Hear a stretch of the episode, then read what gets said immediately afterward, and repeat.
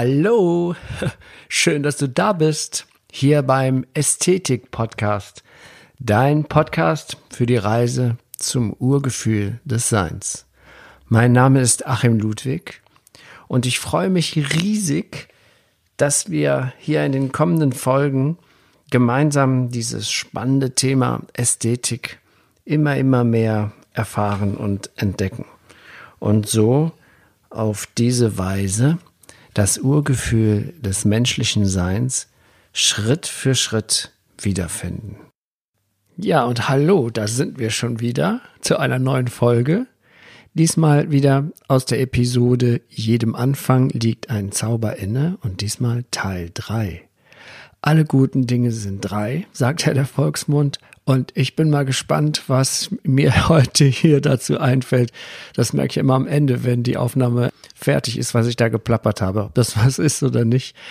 Thema ist ja heute, wie wir, wie das dazu führt, dass wir das Urgefühl, dieses Urgefühl, das dem Ästhetischen zugrunde liegt, in der Kindheit verlieren. Tatsache ist ja, dass wir uns alle noch daran erinnern können. Also es muss ja zu einem Zeitpunkt stattfinden, wo unsere Erinnerung so langsam einsetzt, so das erste, woran man sich erinnern kann.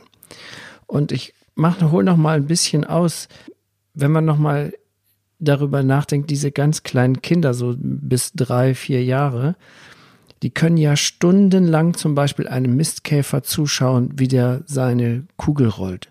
Und die sind voller Begeisterung und man kann sie da auch gar nicht wegbringen davon. Aber in dem Zeitpunkt wissen die Kinder ja noch gar nicht, dass es ein Mistkäfer ist, weil er hat ja noch keinen Namen. Für sie ist es ja einfach nur ein Teil der Natur und sie fühlen sich, wie gesagt, schon mal in dieser, in dieser präverbalen Ebene noch mit allem verbunden. Es sind noch keine Gedanken im Kopf. Es gibt noch keine Etiketten. Das Etikett Mistkäfer ist noch gar nicht da. Die intellektuelle Basis des Kindes erkennt Schönheit in einem Bereich, der für uns erwachsene, konditionierte Menschen sehr schwer nachvollziehbar ist. Wir haben irgendwann gelernt, strukturiert und realistisch zu denken. Die Kostbarkeit des Käfers, der für seine Kugel sein Leben opfern würde, ist uns nicht mehr verständlich, denn diese Kugel besteht aus Fäkalien. Außerdem haben wir das Staunen verlernt. Aber für den Mistkäfer ist diese Kugel ja kostbarer als Gold. Und die letzte Bemerkung ist wieder ein, natürlich ein lustiger Unsinn, denn wie soll der Käfer ja wissen, was Gold ist? Er, der Käfer ist ja mit dem Kind in der präverbalen Phase. Er kommuniziert mit dem Kind oder das Kind mit dem Käfer auf einer nonverbalen Ebene. Und in dieser Phase sind wir noch glücklich, sind wir im Urvertrauen. Ich hoffe, du weißt, was ich damit meine. Es ist ein bisschen schwieriger, aber wir gehen immer wieder, ich umkreise die Themen immer wieder, bis es auch wirklich verständlich ist. Wir müssen uns erstmal öffnen für etwas, das Ungewöhnliche zu erfahren. Es geht mehr darum, zu verstehen, was Ästhetik für unser Wohlgefühl bedeutet. Dass Ästhetik ein Tor ist, wie wir wieder in dieses, in dieses Urvertrauen, dieses kindliche Urvertrauen wieder zurückfinden können. Und das ist eine großartige Sache, eine super Angelegenheit. Kann ich nur empfehlen. Ich habe es probiert, es ist richtig geil. Aber deshalb, ne, ähm, ja, deswegen mache ich auch hier diese, meine Arbeit rund um den Podcast, rund um das ganze, mein, mein ganzes ähm, Tätigkeit, die ich tue, widme ich der Ästhetik. Habe ich aber auch schon mal gesagt. Ästhetik ist das Wohlgefühl. Das Wohlgefühl, das wir aus der Kindheit kennen. Und deshalb ist es auch der Schlüssel dazu, das wiederzugewinnen. Bevor ich dazu darauf eingehe, wie wir das Urgefühl verloren haben, dieses Urvertrauen, möchte ich gerne nochmal darauf eingehen, wie wir überhaupt Ästhetik heute als moderne Menschen erfahren. Und meistens erfahren wir die Ästhetik durch ein Gefühl, also beziehungsweise durch eine Betrachtung eines Objekts der materiellen Ebene. Ich betrachte und fühle mich wohl. Und dazu unmittelbar und unerwartet. Das heißt, ich mache einen Spaziergang. Ich sehe jetzt gerade zu dieser Jahreszeit, wie alles erblühen will. die Hyazinthen, die, die Osterglocken, die ersten sind da. Und mit ein bisschen Aufmerksamkeit ist man, wow, ist man in diesem, uff, ist das cool. Und in diesem Moment setzt, es, setzt der Verstand aus. In diesem Moment sind wir gedankenlos. Wir denken nicht. Und als erwachsener Mensch passiert das immer nur ganz kurz, weil sofort geben wir ein Etikett der Sache. Sofort sagen wir, ah, Hyazinthe. Ah, Magnolie. ah, und in dem Moment, die Wahrheit bringt uns in das Urgefühl und der Verstand bringt uns schlagartig wieder raus, indem wir es etikettieren. Dieses Gefühl nochmal möchte ich noch mehr beschreiben. Es ist dieses im ersten Moment, wo wir diese Schönheit sehen, ob es eine Blume ist, ein Baum, ein Tier, egal. Es ist da ein ganz zartes, feines Gefühl in mir, von dem eine große Faszination ausgeht. Die geht automatisch aus mir heraus, weil ich damit, weil ich mich mit dem betrachteten, mit der betrachteten Sache verbunden fühle, ebenso wie die Kinder. Aber schlagartig setzt das setzt diese Faszination wieder aus. Und zwar in dem Moment, wo ich darüber nachdenke. Wo ich nachdenke, ach, Frühling, jetzt kommt alles wieder und äh, habe ich auf dem Dachgarten eigentlich auch schon neue Blümchen gepflanzt und sowas. Und in dem Moment, zack, ist man raus. Und das ist genau das, was den Kindern nicht geschieht. Sie haben noch keine Wörter, noch keine Buchstaben. Sie haben nur Bilder in ihrem Kopf und das bringt sie dazu, dass sie stundenlang in diesem Gefühl sind ihr, also ihr ganzes Leben lang, bis sie anfangen, die Sachen zu etikettieren.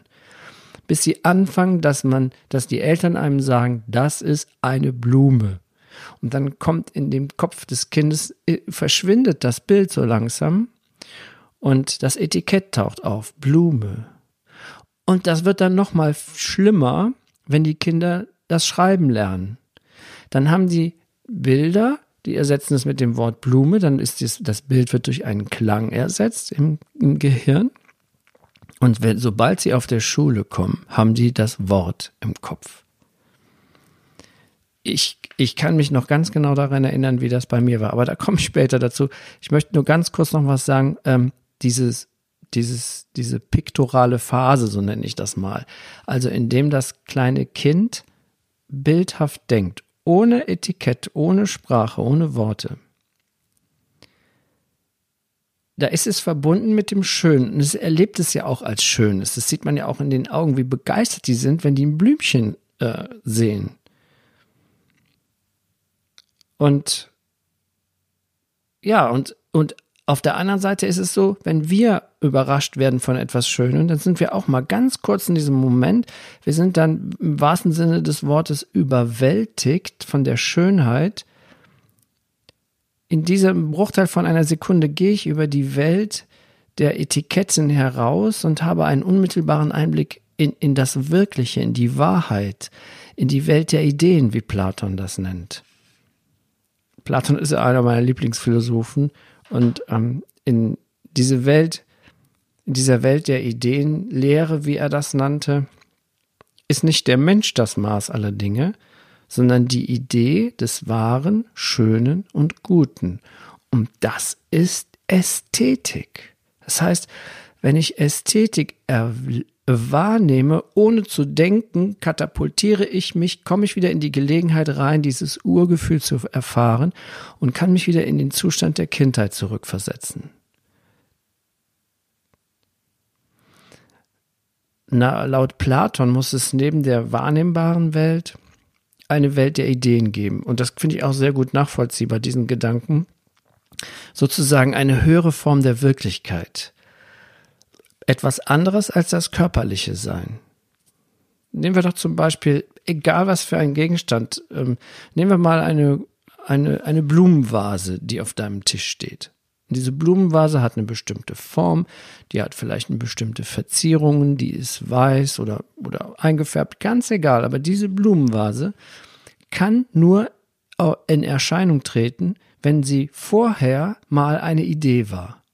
Sonst könnte die nicht entstehen, diese, sie könnte keine materielle Form annehmen. Es ist vollkommen ausgeschlossen. Die Glühbirne wurde erfunden, weil, weil Edison die Idee Glühbirne hatte. Und er hat aus dem, die Quantenphysiker sagen das morphogenetische Feld, aber da kommen wir später zu, hat aus diesem Feld der Ideen, das ist auch wissenschaftlich auch nachgewiesen, die Information herausgesaugt, dass die Glühbirne entsteht. Und dann tritt es in Erscheinung. Vorher war es eine Idee. Einfacher Beispiel, einfaches Beispiel. Gestern war ich mal wieder am Rhein spazieren und da war ein Hund, der war kurz im Wasser und der kam aus dem Wasser raus und dann fangen die sich ja an zu schütteln, die Hunde. Und die schütteln sich ja vom Kopf angefangen über den Rücken und zum Schluss der Hintern. Und der Stetz, also der, der Schwanz. Und dann habe ich mir gedacht, meine Güte, seit Jahrtausenden von Jahren begleitet den Menschen der Hund. Und seit Tausenden von Jahren schütteln diese Hunde sich so. Ja, die schütteln sich genauso vom Kopf bis zum Hintern. Und das, das ist eben die Idee Hund. Es ist irgendwann in Erscheinung getreten. Und selbst die Erscheinung Hund oder Blumenvase oder was es auch immer ist, ist ja in der Tiefe gesehen, wenn wir es untersuchen, können wir feststellen, dass es besteht aus, aus kleinen Teilen, aus irgendwann haben wir Moleküle und diese Moleküle bestehen aus At Atomen und noch kleineren Dingen wie Elektronen, Quarks und all so ein Zeug. Und auf dieser atomaren Ebene ist ja nichts mehr Festes. Auf der atomaren Ebene ist der Hund nur Schwingung, nur Energie und Information. Da ist nichts. Die Quantenphysiker haben nachgewiesen, dass unser ganzes Weltall, wenn man das alles mal zusammen die Luft rauslässt sozusagen. Wenn wir also den Raum zwischen Atom und Elektronen reduzieren würde, würde das ganze Weltall auf die Größe eines Apfels zusammengeschrumpft werden können. Unsere ganze Galaxie groß wie ein Apfel. Das liegt daran, dass zwischen Atom und, und Elektron zum Beispiel sich die Größenverhältnisse ungefähr so sind, als würdest du eine Erdnuss in ein Fußballstadion legen und auf den obersten Reihen zig Meter entfernt, da schwirren die Elektronen herum und die sind kleiner als, als, ein, als ein Maiskorn. Ist, und dazwischen ist nichts. Aber dieses Nichts ist alles, weil dieses Nichts ist Energie und Information. Wenn wir uns dann wieder vergrößern auf, aus der atomaren Ebene heraus, dann, finden, dann entstehen Moleküle, dann entstehen Zellen, dann entstehen Organe, wenn es jetzt ein Hund ist, und dann entsteht das Fell und dann steht der ganze Hund da. Aber im Hund drin, der Hund an sich ist nur die Idee. Die Idee, die in Erscheinung tritt. Das will ich jetzt erstmal so sacken lassen, sonst wird das hier zu ähm, quantenphysikalisch. Da, da kommen wir später zu. Es geht ja jetzt erstmal darum, was bringt uns von diesem von diesem Wohlgefühl weg.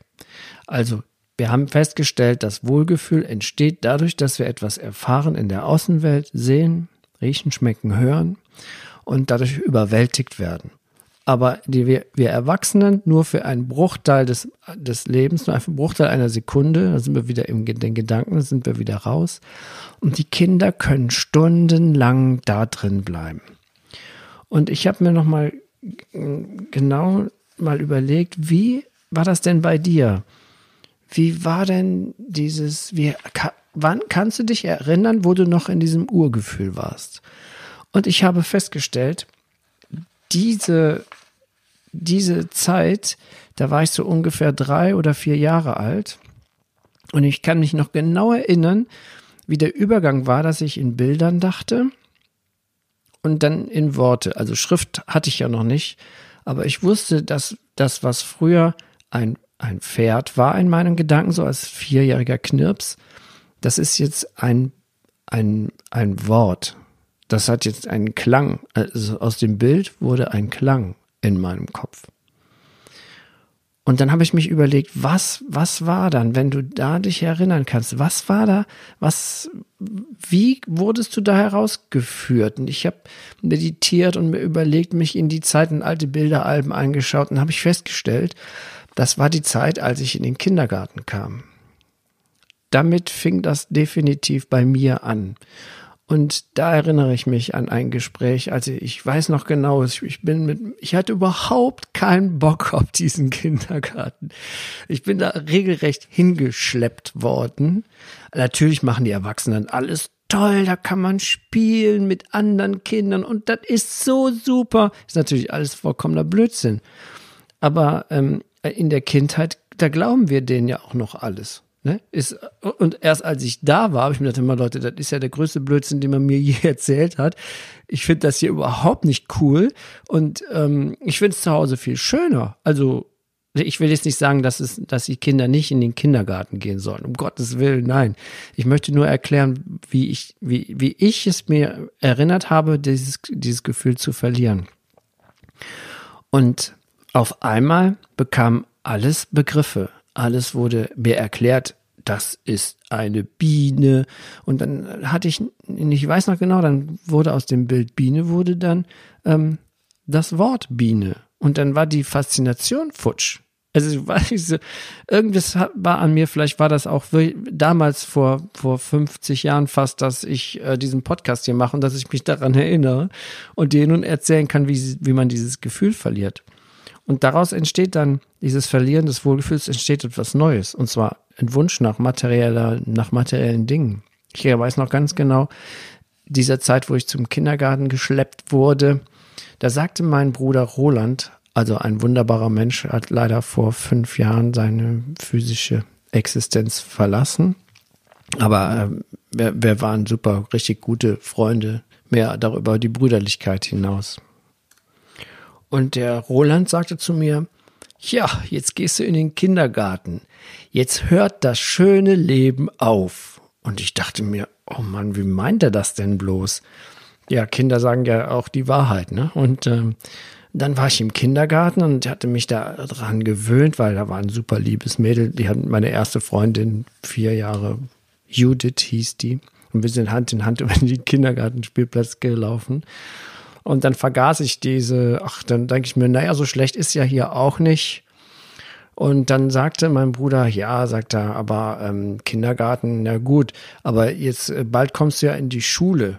Und dann ist das schöne Leben vorbei. Dann hast, kannst du, hast du verkackt, sozusagen. Ja, und dann kam ich in die Schule, da wollte ich eigentlich auch nicht hin, aber dann hat man wieder gesagt, ah, das ist so toll, dann lernst du da lesen und schreiben. Und ähm, du kriegst auch Geschenke, man wird ja auch be bestochen, man kriegt eine Schultüte mit Süßigkeiten und man, man, muss regelrecht überredet werden, dass man in die Schule gerne geht. Also, also ich jedenfalls. Ja, dann war ich auf der Grundschule, dann fand ich am Anfang auch, naja, nicht so prickelnd. Und dann sagte man mir, ja, sei mal froh, dass du auf der Grundschule bist. Wenn du erstmal auf der Gymnasium bist, dann ist das schöne Leben vorbei. Oh Mann, ey. Und dann war ich auf dem Gymnasium und dann hatte ich mich da einigermaßen dran ge ge gewöhnt. Eigentlich nie. Ich habe mich nie an die Schule gewöhnt. Dieses We don't need no education von Pink Floyd, das war immer in meinem Kopf und da dachte ich mir, bloß weg hier. Und dann dachte ich mir, wenn ich jetzt hier die Lehre anfange, dann, ja, dann kann ich mich selber verwirklichen, dann lerne ich was, dann verdiene ich Geld, dann bin ich glücklich. Und dann ging das immer weiter nach der Lehre. Ah, dann bin ich Geselle endlich und dann verdiene ich noch mehr Geld und dann bin ich glücklich. Und dann war ich Geselle und dann habe ich noch mehr Geld verdient und ähm, dann dachte ich, oh, du musst Meister werden, dann kannst du dich selbstständig werden und dann bist du glücklich. Und dann habe ich mich selbstständig gemacht und dann dachte ich mir, oh, wir müssen raus aus dem Kassensystem, wir müssen eine freie Preiskalkulation schaffen und dann sind wir glücklich. Ja, und irgendwann, die Geschichte habe ich ja schon mal mit der Claudia zusammen erzählt äh, wir haben eine eigene Schulung und nie, es hört nie auf. Die, die Wünsche kommen, entstehen immer wieder neu. Ja, du, du kommst nie an. Immer wieder kommt der neue Wunsch und die neue Idee und dann denkt man, oh, wenn ich das hab, dann bin ich glücklich und dann fängt es nämlich an mit dem wenn, dann. Und dann verliert man sich immer mehr in der materiellen Welt. Du verlierst dich immer mehr. Und es gibt eine Schriftstellerin, die ich lese gerade das Buch, habe ich jetzt vor zwei Wochen gelesen, sehr empfehlenswert, Gisela Zuniga, alles ist da, du musst es nur finden. Die schreibt, das Materielle stellt nicht den geistigen Hunger, es bringt eher Leid. Der Mensch ist normalerweise bestrebt, zur Macht, Ansehen und Reichtum zu gelangen. Jemand zu sein, bewundert, vor allem aber geliebt zu werden. Und wenn er es mit viel Anstrengung endlich geschafft hat, seine Träume zu befriedigen, steht wieder die große Frage da. Was nun? War es das? Und er sieht gleich, das war es immer noch nicht. Die alte Unzufriedenheit ist wieder da. Zermürbender als vorher. Fahren wir diesmal in die Tropen. Vielleicht nach Kerala in Indien, in ein Märchenland. Und auch das enttäuschte. Die Monsunhitze war nicht zum Aushalten. Moskitos, sogar solche, die Malaria übertragen, ließen einen nicht leben. Gehen wir auf einen rauschenden Silvesterball, das wird unsere Sinne beleben. Vielleicht bringt das was. Das Tanzen war nicht schlecht, aber die Tischnachbarn passten nicht zueinander. Jeder langweilte sich. Der innere Mangel blieb. Das Suchen geht weiter, immer weiter. Nächsten Monat lege ich mir eine teure Yacht zu und werde dann wochenlang auf den Weltmeeren mich vergnügen. Alles wird ausprobiert, Geld spielt keine Rolle. Man kann sich schließlich fast alles leisten. Frauen, Reisen, prunkvolle Feste, man sucht und sucht und sucht und sucht, endlos. Auch der super teure Jaguar begeisterte nur am Anfang. Alles ist meist nur ein kurzzeitiges kleines Vergnügen, dem eine immer tiefere Enttäuschung folgt. Überall ist immer ein Haken. Das bringt die Menschen in Verzweiflung. Immer wieder von neuem die nagende Unzufriedenheit. Irgendwann hat der Mensch so materiell alles erreicht, das sage ich jetzt, also die Gisela habe ich jetzt zitiert, so viel alles erreicht, dann strebt er immer, immer weiter. Dann hat man ein, ein, ein, ein Tower in New York und bewohnt die obersten drei Penthouse-Etagen. Penthouse geht ja nur ganz oben, ist egal. Ja, und dann merkt man, ah, ich hab's immer noch nicht. Und was, dann kommt der, dann greift man nach der Macht. Dann hat man so viel Geld, dann kann man sich da einen Wahlkampf finanzieren. Und wenn man, wenn, weiß nicht, ob es Glück oder Pech ist, dann äh, wird so jemand Präsident. Vielleicht sogar von einem großen, äh, von einer großen Industrienation. Also, die Frage ist ja, jetzt haben wir mal gemerkt, wie wir das Wohlgefühl verlieren. Und beim nächsten Mal komme ich mal definitiv dazu, äh, bei der nächsten Solo-Folge, wie wir es wiederfinden. Und dieses Wiederfinden, das macht richtig viel Spaß. Das kann, da kannst du dich jetzt schon mal drauf freuen. Aber jetzt als allernächstes habe ich noch eine wunderbare Interviewfolge, ein Gespräch mit Claudia. Und zwar geht es darum, ganz und gar um Majestätik, sozusagen Messe-Spezial. Ähm, es geht um den majestätischen Gedanken, um dieses königlich, ästhetisch, ethische.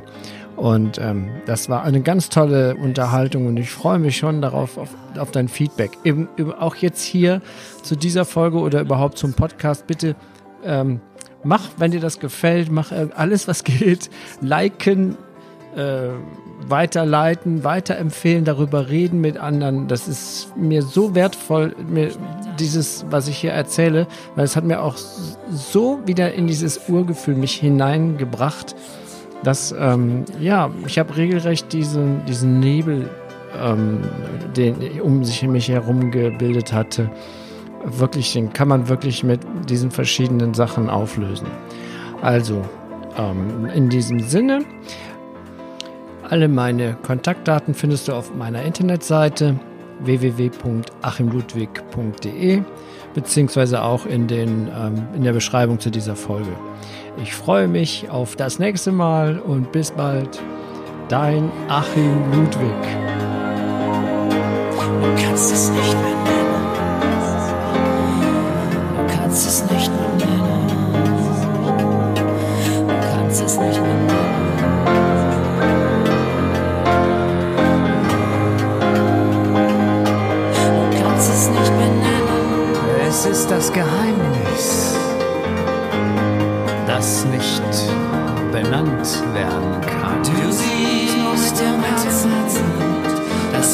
das Wesentliche bleibt für Augen verborgen.